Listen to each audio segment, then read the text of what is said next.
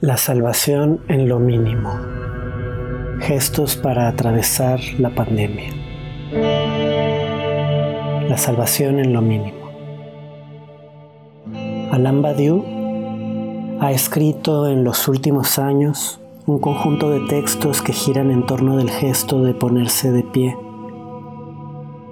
Ese gesto para Badiou concentra la idea de emancipación Erguirse permite ampliar la mirada, mantener la cabeza erguida, decían los maestros de primaria en nuestra clase de biología.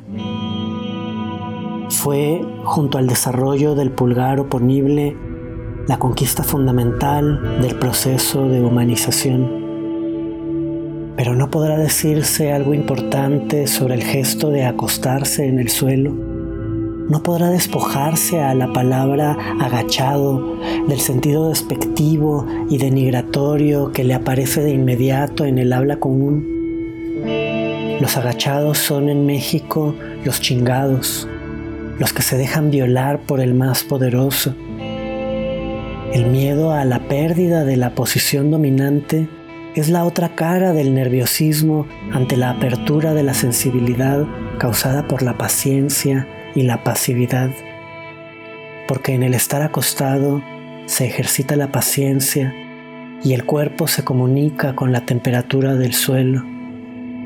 Esa temperatura es también un pulso, una vibración que reacciona con los demás pulsos de los seres que tienen los pies en la tierra. El calor del sol hace que las cosas vibren. Acostarse ayuda a captar las relaciones entre cosas que parecen distintas, piedras y personas, plantas y cuerpos celestes.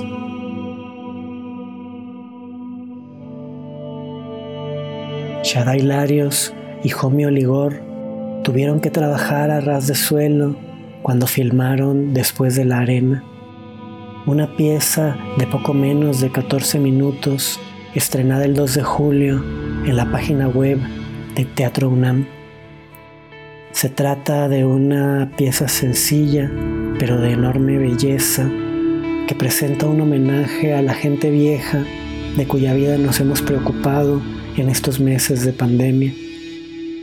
Un conjunto de objetos seleccionados por Shaddai y Homi interactúan con la basura y con paisajes cercanos a la casa en que ambos viven.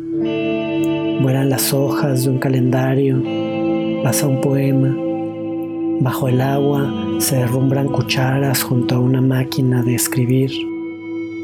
Dos figuras de viejos se acompañan en una caminata en el desierto. Un potente texto poético y filosófico de Shaddai es proyectado poco a poco en la pantalla es una carta de amor escrita por aquellos que podrían morir y que se dirige hacia aquellos que los cuidamos y nos preocupamos.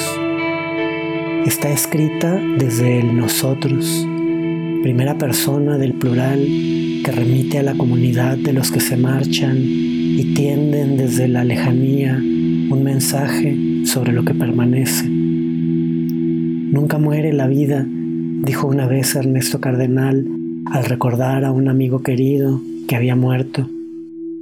En Después de la arena tampoco muere la memoria, esa forma de la vida que hace que de las bocas de los seres amados en las fotografías de la pieza broten tallos alargados.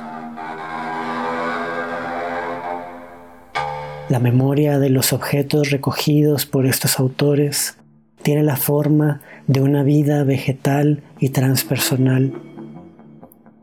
Las imágenes de esos objetos fueron casi todas filmadas a ras de suelo, que es la posición a la que Shaddai y Homi nos invitan al contemplar la pieza. Al agacharse o mantenerse acostados, los autores reprodujeron con la cámara un gesto que es importante cuando se miran sus obras en vivo. En vivo, ellas exigen que los espectadores seamos pocos y que nos acerquemos mucho para ver lo que ocurre. Es una experiencia íntima que reproduce los momentos en que uno se reunía con gente mayor para escuchar una historia. Homie mismo es una especie de duende que en ocasiones se dirige personalmente a sus escuchas, un transmisor cómplice y secreto. Yo no sé cuándo volverá a ser posible un encuentro de ese tipo, de los que convierten los teatros en espacios de consuelo. En el confinamiento, Homi y Shaddai se agacharon se pusieron a filmar acostados. Hicieron emerger mundos gigantescos en espacios diminutos. Montones de tierra se volvieron montañas. Las hierbas crecieron ominosas como árboles que rebasan el tamaño humano. De los charcos emergieron lagos algo del orden de la salvación acontece en esa mirada que se aferra a lo mínimo para volverlo punto de partida del nacimiento de un mundo. Ese paisaje desolado es un fragmento de patio, una montaña extraterrestre o algo de lo que quedó en la Tierra después de la catástrofe ecológica del futuro. Se trata de un mundo ominoso que es y no es nuestro mundo. No alcanza a ser una reproducción auténtica del mundo de los grandes, pero tampoco es una mera imagen de microscopio del mundo pequeño. En lo ominoso, aquello que creíamos conocido regresa con un rostro nuevo y las fotos antiguas, la maleza y los objetos olvidados nos dicen, estoy aquí, es que no me reconoces, guardé este secreto para ti desde siempre, lo presentías en mí cuando eras más pequeño, pero después me olvidaste. Hoy, en esta etapa de pérdidas, ya puedes recibir este secreto. Por fin estás preparado. En una ventana nocturna. En estos meses de confinamiento, demasiado a menudo me he sentido ahogado. Es como si las cosas cotidianas de mi casa estuvieran todo el tiempo encima mío. Me siento vigilado por mi mundo cotidiano y esa vigilancia no me deja respirar. Me es difícil escribir porque para la escritura o la lectura es necesaria la existencia de un espacio interior amplio.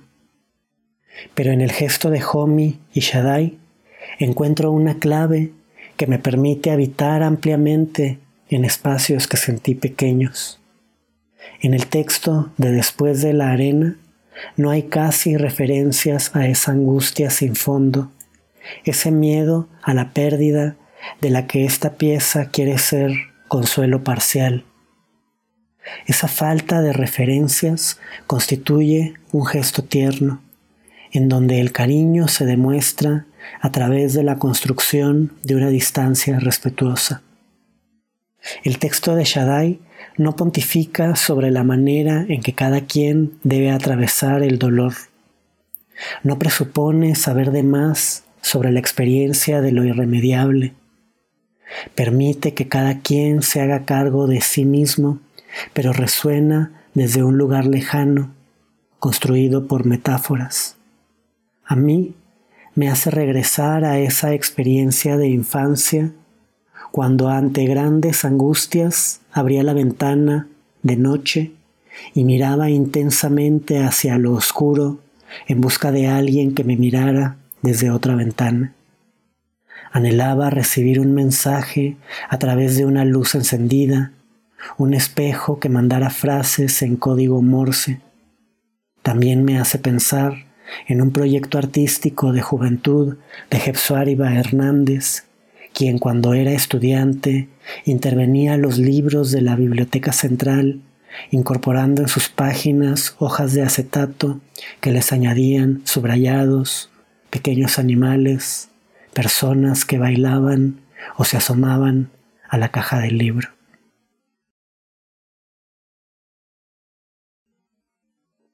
Despedirse.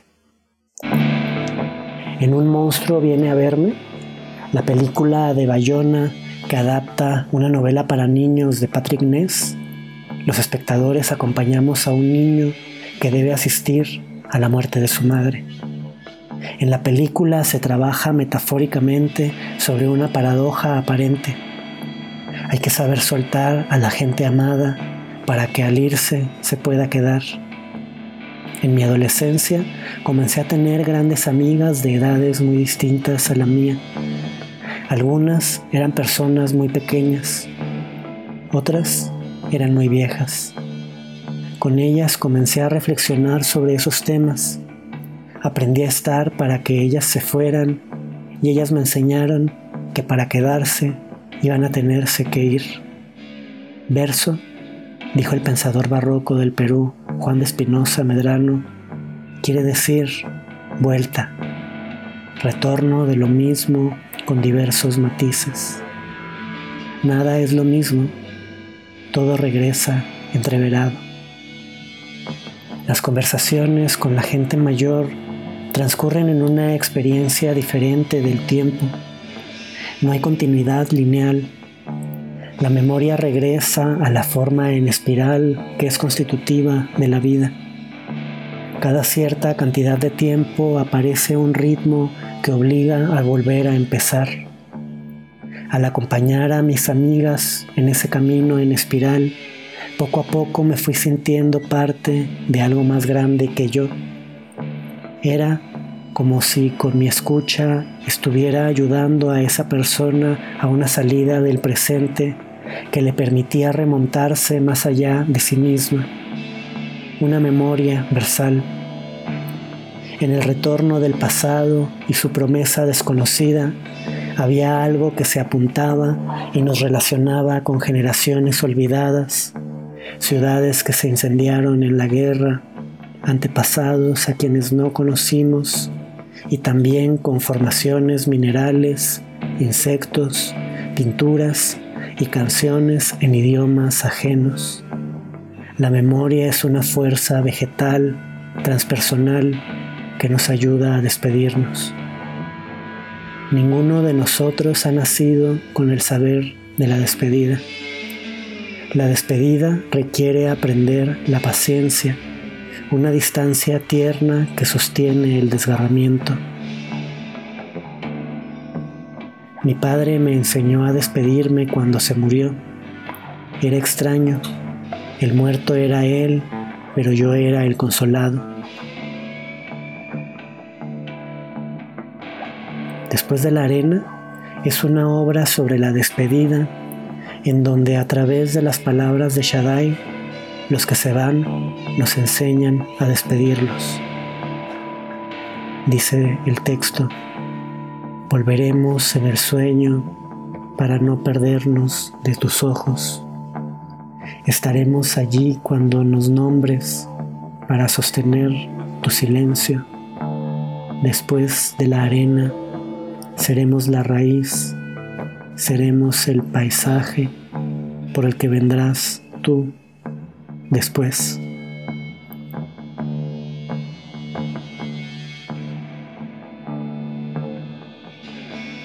Al contemplar después de la arena, sentí que Homi y Shaddai estaban lejos de personas queridas de las que hubieran querido despedirse.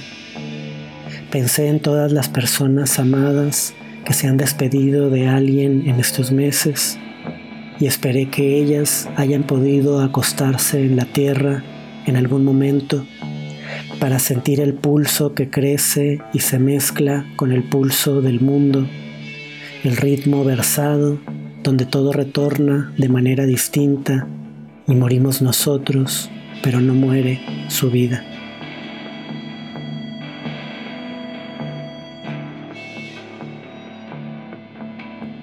no solo el arte, la magia.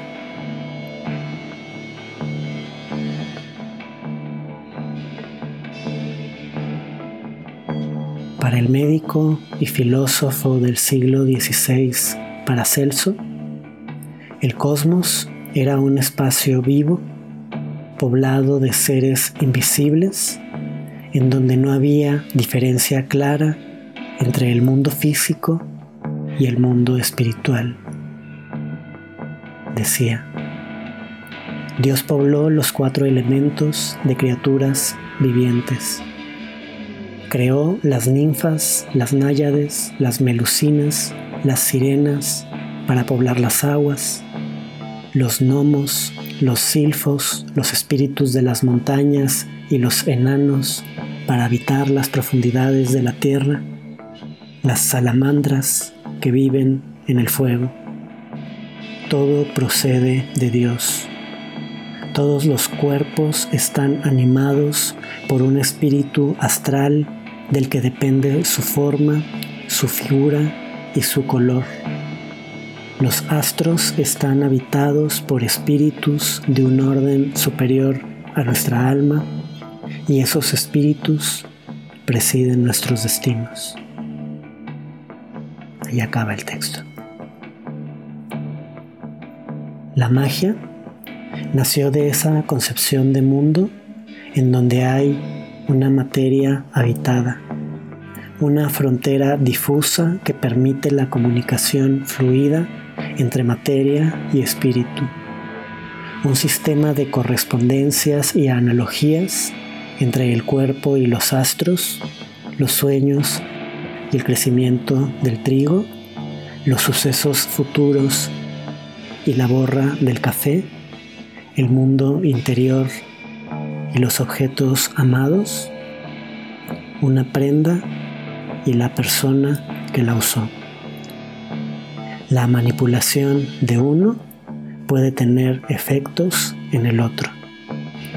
El libro cuarto de las Eneadas explica esta mutua influencia a partir de efectos de ritmo y armonía. Victoria Nelson escribió un hermoso libro sobre los títeres en que explica en qué manera un titiritero que manipula su títere está al mismo tiempo reviviendo el proceso por el cual fue animado por Dios y trabajando sobre sí mismo con ayuda del títere. Algo de ello opera también en la lógica del juego.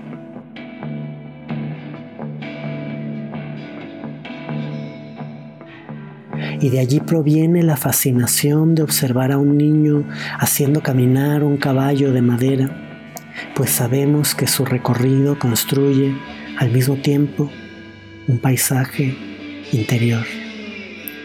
Así ocurre también con las figuras de ancianos que caminan el desierto ensoñado de después de la arena. Tuvieron que pasar siglos para que a través del psicoanálisis la cultura occidental recuperara esa lógica de las correspondencias que permite la mutua influencia entre realidades psíquicas y realidades corporales y explica las técnicas de curación por la palabra presentes en tradiciones médicas de todo el mundo.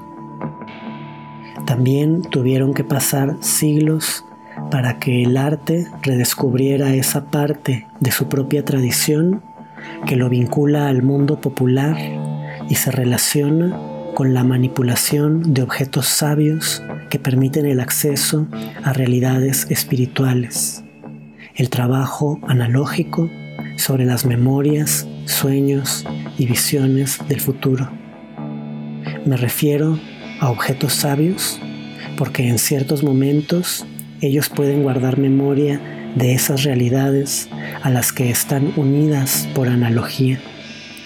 Una casa antigua puede enseñar a sus nuevos habitantes a conocer a sus dueños anteriores sístole y diástole que va de la historización a la apertura de las puertas del cosmos, Un viejo instrumento musical es también un jeroglífico al que hay que aprender a hacer hablar. Él puede llevarnos al descubrimiento de la vida de aquel que antes lo hizo sonar, pero también abrir otras puertas a través de la analogía. Su música puede llevar al ritmo de los astros o al ritmo de la propia memoria. Así también ocurre con las fotos viejas de personas que Después de la Arena pueden llevar a la evocación de tiempos anteriores al nuestro, cuando nuestros abuelos eran jóvenes y aún no habíamos nacido, pero también abrir la puerta a reflexiones sobre el desarrollo de la vida, la fuerza que deja a su paso la sucesión de la vida, la sucesión de la arena. Estas son palabras del texto.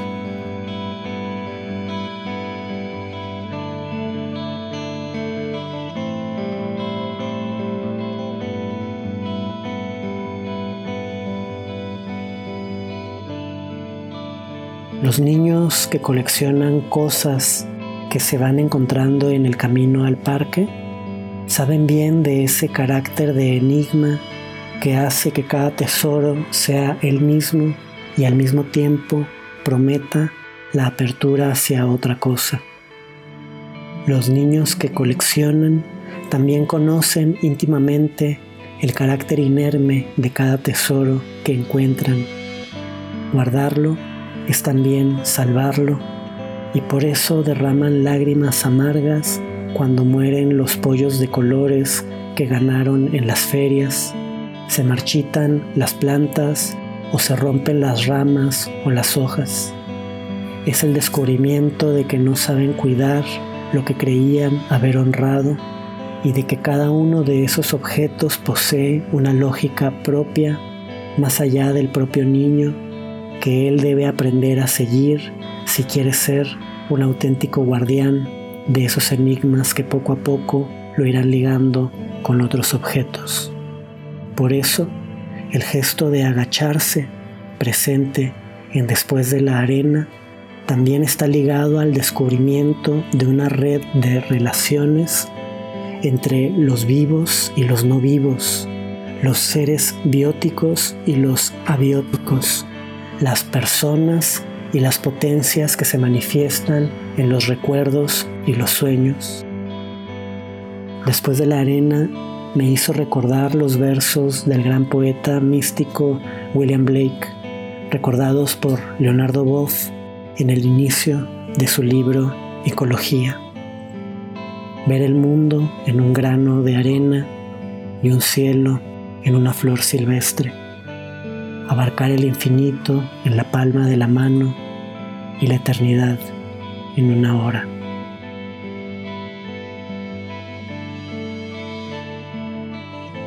Todas esas razones, el trabajo de Homi Oligor y Shaddai Larios me parece más cerca de la magia que del arte.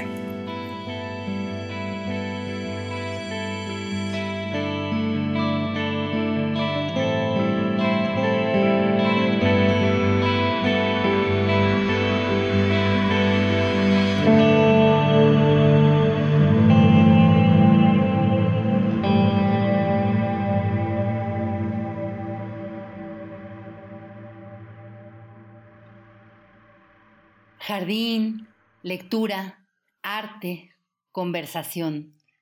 Síguenos en redes sociales. En Facebook, Jardín Lac. En Twitter e Instagram, arroba jardín-lac. O escríbenos al correo electrónico palabras para un jardín arroba gmail.com.